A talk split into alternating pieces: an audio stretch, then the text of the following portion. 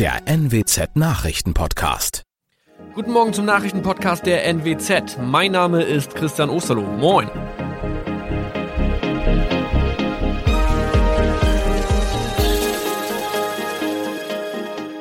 Und das sind unsere regionalen Nachrichten am Morgen. Die Grünen wollen Moorstraße in Oldenburg umbenennen. Viereinhalb Jahre Gefängnis für Falschgoldhandel. Und Landkreis Kloppenburg meldet ersten Omikron-Fall. Der Name Moorstraße könnte laut den Oldenburger Grünen rassistisch aufgefasst werden. Deshalb fordern diese eine Umbenennung. Die Straße wurde allerdings nach Hermann Moor benannt, einem der ersten Siedler in der Gegend. Um Missverständnisse auszuschließen, beantragen die Grünen eine Änderung in Hermann Moor Straße. Dann müssten alle Anwohner ihre neue Adresse in ihren Pässen angleichen. Außerdem müssten Polizei, Feuerwehr, Rettungsdienste und Anbieter von Navigationssystemen informiert werden. Die Stadtverwaltung schlug vor, ein Zusatzschild mit Informationen zur Person Hermann Mohr anzubringen. So könne man alle Irritationen beseitigen. Tobias G. musste wegen dem Verkauf von Falschgold am Mittwoch vor das Landgericht Oldenburg. Nachdem der Schortenser bereits im Mai zu einer Freiheitsstrafe von mehr als drei Jahren in Jever verurteilt wurde, betrieb er seinen Handel auf eBay Kleinanzeigen weiter. Das wog bei der Verhandlung schwer auf. Der 27-Jährige schrieb in die Inseratsüberschrift das Wort plated, was so viel bedeutet wie überzogene und nur vergoldete Ware. Da im weiteren Anzeigentext aber die Rede von einem Reinheitsgrad war und die abgebildeten Goldbarren eine Seriennummer trugen, handelt es sich hierbei um eine Täuschung. Tobias G. wurde zu viereinhalb Jahren Haft verurteilt. Ein weiterer Fall der neuen Omikron-Variante ist am Mittwoch im Nordwesten bekannt geworden. Der Kreis Kloppenburg bestätigt, dass eine Frau bei ihrer Rückreise aus Südafrika am Hamburger Flughafen positiv getestet wurde. Sie befindet sich weiterhin in Hamburg in Quarantäne. Da die Frau im Landkreis Kloppenburg lebt, sei auch das Gesundheitsamt Kloppenburg für diesen Fall zuständig. Zuvor gab es bereits bestätigte Omikron-Fälle in der Wesermarsch und im Kreis Leer. Das waren unsere Nachrichten aus der Region. Weitere aktuelle News aus dem Nordwesten finden Sie wie immer auf NWZ Online. Und Aktuelles aus Deutschland und der Welt hören Sie jetzt von unseren Kollegen aus Berlin. Vielen Dank und schönen guten Morgen. Ich bin Maja Däne und das sind heute unsere Themen aus Deutschland und der Welt.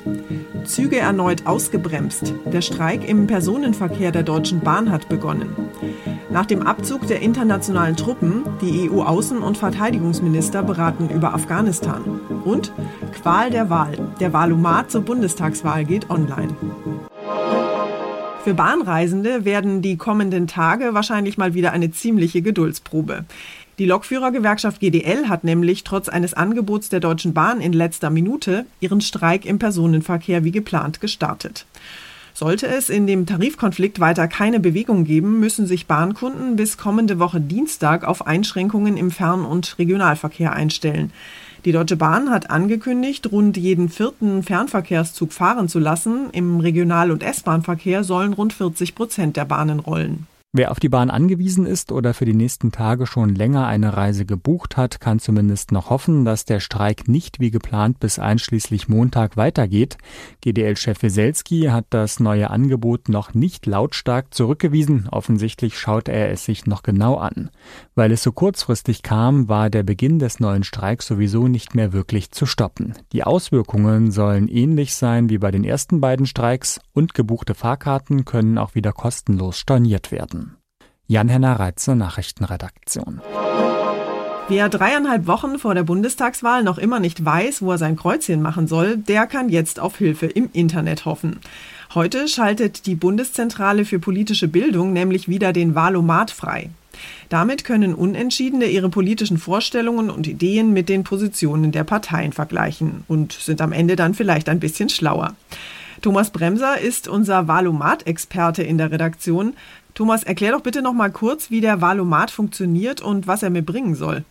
Ja, das Online-Programm stellt insgesamt 38 Thesen auf. Zum Beispiel, es sollte ein Tempolimit auf Autobahnen geben. Ich kann dann bei jeder Aussage anklicken, ob ich der zustimme, nicht zustimme oder ob ich da neutral bin. Außerdem kann ich weiterklicken, wenn mich das Thema so gar nicht interessiert. Zum Schluss kann ich dann auswählen, welche Themen für mich besonders wichtig sind. Die zählen nämlich dann doppelt. Der Computer vergleicht meine Antworten mit den Antworten, die die Parteien dazu abgeben und zeigt mir, ja, mit welchen Parteien ich am meisten übereinstimme.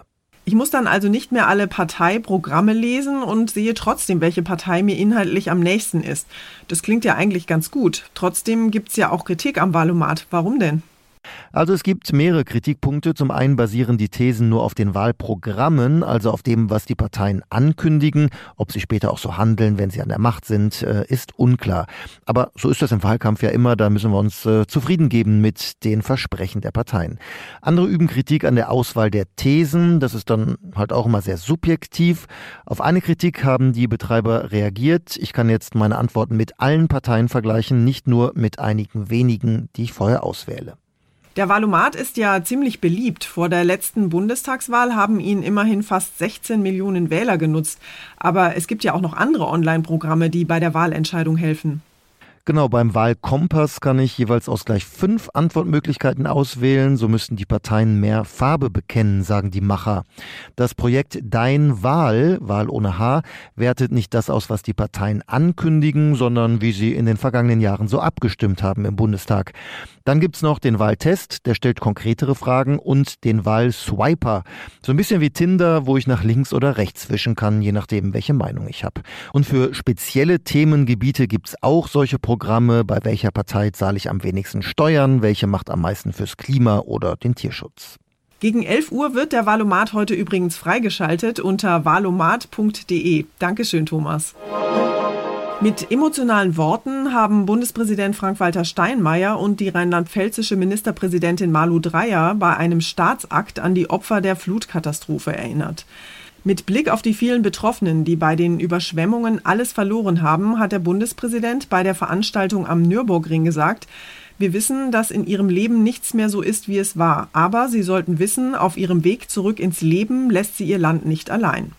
In Rheinland-Pfalz waren bei dem Hochwasser nach extremem Starkregen Mitte Juli 134 Menschen ums Leben gekommen. Ein Mann aus dem Ahrtal berichtete etwa vom letzten Tag mit seinem Vater, der in den Fluten ums Leben kam. Die Namen aller Opfer wurden vorgelesen. Den Schlusspunkt bildete ein Video mit der alten Blackfoes-Nummer in unserem Fädel. Das sollte die Botschaft sein, die hier von der schicken Ringarena ausgeht. Bei aller Trauer Mut machen für den Wiederaufbau, den Zusammenhalt beschwören. So sagte es einer der Helfer, so sagte es der Bundespräsident. Ganz Deutschland steht an der Seite der Betroffenen. Olaf Holzbach vom Nürburgring. Die Lage in Afghanistan bleibt auch nach dem Abzug der internationalen Truppen kritisch. Widerstandskämpfer liefern sich nach Angaben der Taliban derzeit Gefechte mit den Islamisten. Das Terrornetzwerk Al-Qaida hat den Taliban dagegen zur Machtübernahme in Afghanistan gratuliert und mit Blick auf den US-Abzug aus dem Land von einem historischen Sieg gesprochen. Die Außen- und Verteidigungsminister der EU-Staaten beraten heute bei einem Treffen in Slowenien über den weiteren Umgang mit Afghanistan. Thema der Beratungen wird unter anderem sein, wie nach dem internationalen Truppenabzug weiter Unterstützung für hilfsbedürftige Menschen geleistet werden kann. Die Außenminister werden unter anderem darüber beraten, wie mit den neuen Taliban-Machthabern umgegangen werden soll. Bei den Verteidigungsministern geht es darum, welche militärischen Lehren aus den Entwicklungen in Afghanistan zu ziehen sind. Die Antwort des EU-Außenbeauftragten Borrell lautet, die EU brauche eine eigene, schnelle militärische Eingreiftruppe. Die hätte demnach zum Beispiel genutzt werden können, um nach dem Abzug der USA einen Weiterbetrieb des Flughafens in Kabul abzusichern für weitere Evakuierungsflüge. Saar Geiserde, Brüssel. Unser Tipp des Tages heute für alle, die eine richtig gute Idee haben und sich fragen, wie sie die ihrem Chef oder ihrer Chefin am besten verkaufen sollen. Das ist Ihnen ja vielleicht auch schon mal passiert. Sie haben eine richtig gute Idee für ein tolles Projekt, aber Sie wissen nicht so recht, wie Sie das an den Mann oder die Frau bringen sollen. Vielleicht lehnt die Chefetage Ihren Vorschlag einfach ab oder gibt die Idee gleich als eigene aus. Es ist oft gar nicht so einfach, seine Vorgesetzten von einer Idee zu überzeugen, aber Ronny Thorau aus unserer Serviceredaktion hatte ein paar Tipps, wie Sie die Sache möglichst geschickt angehen können. Ronny, einfach reinrennen ins Chefbüro und ich habe eine tolle Idee brüllen, ist vermutlich nicht der optimale Weg. Nee, höchstens der denkwürdigste. Das vergisst Chefin oder Chefin sicher nicht so schnell. Und hat dann vielleicht auch gleich eine eigene Idee. Ich sollte meine Tür abschließen. Aber im Ernst, die eigene Begeisterung von einer Idee sollte man erstmal ruhig hinterfragen und das Ganze gut strukturieren, sprich sich einen Plan machen, am besten schriftlich, was man genau will und wie man das rüberbringen möchte. Dafür ist es auch ganz entscheidend, was der Chef oder die Chefin für ein Typ ist. Und man muss offen rangehen, sagen Experten. Also nicht jetzt glauben, die Idee ist schon perfekt, sondern vielleicht ist sie schon toll, kann aber noch weiterentwickelt werden. Was mache ich eigentlich, wenn mein Chef meine Idee zwar gut findet, sie aber dann plötzlich als seine eigene ausgibt? Ja, positiv könnte man ja sagen, war dann wohl wirklich eine richtig gute Idee, aber das wurmt natürlich. Manchmal kann man vielleicht noch drüber hinwegsehen, entweder weil man sagt, wichtig ist mir eigentlich, dass das Ganze umgesetzt wird. Und es kann ja sogar auch helfen, wenn ein Chef eine Idee präsentiert. Vielleicht ist sie dann im Unternehmen besser durchsetzbar. Allerdings trotzdem wäre es natürlich fairer, wenn er sagt, wer die Idee hatte. Tut er oder sie das nicht, dann raten Experten, das schon mal offen anzusprechen bei nächster Gelegenheit. Und zur Vorbeugung könnte man auch schon mal im Kollegenkreis erwähnen, dass man gerade beim Chef war und eine Idee vorgeschlagen hat. Wie Sie gute Ideen am besten bei Ihren Vorgesetzten verkaufen können. Informationen von Ronny Thora waren das. Dankeschön, Ronny. Und zum Schluss geht es hier bei uns um vier Popmusiker, die neben Pippi Langstrumpf und Ikea wahrscheinlich der populärste Exporthit aus Schweden sind. Genau, ABBA. Die vier Superstars gehören zu den erfolgreichsten Bands aller Zeiten. Keine Party, bei der nicht irgendwann ABBA-Hits wie Dancing Queen, Waterloo oder Mamma Mia dudeln. Die vier Abbas, Agneta, Björn, Benny und Annifried, haben sich zwar schon 1982 getrennt, aber knapp 40 Jahre später warten ihre Fans noch immer auf ein Comeback. Und jetzt gibt es tatsächlich einen Hoffnungsschimmer. ABBA hat nämlich für heute Abend zu einem weltweiten ABBA-Event eingeladen. Unsere Skandinavien-Expertin Sigrid Harms hat sich schon mal ihre Glitzerschlaghosen zurechtgelegt. Sigrid, was hat es denn mit dem ABBA-Event auf sich? Ja, das werden wir erst heute Abend erfahren. Aber sowohl unter den Fans als auch unter den Musikexperten wird heftig spekuliert. Eine Möglichkeit ist, dass sie endlich die Songs veröffentlichen, die die vier Schweden schon 2018 im Studio aufgenommen haben. Es könnte aber auch sein, dass mit diesem Projekt ABBA Voyage eine Show gemeint ist, die sie vor fünf Jahren angedeutet haben. Dabei stehen die vier als virtuelle Figuren auf der Bühne, während eine Liveband die Musik von ABBA spielt. In London soll dafür angeblich sogar ein eigenes Theater Theater gebaut werden. Das war's von mir für heute. Ich bin Maja Däne und wünsche Ihnen einen guten Start in den Tag. Tschüss und bis morgen.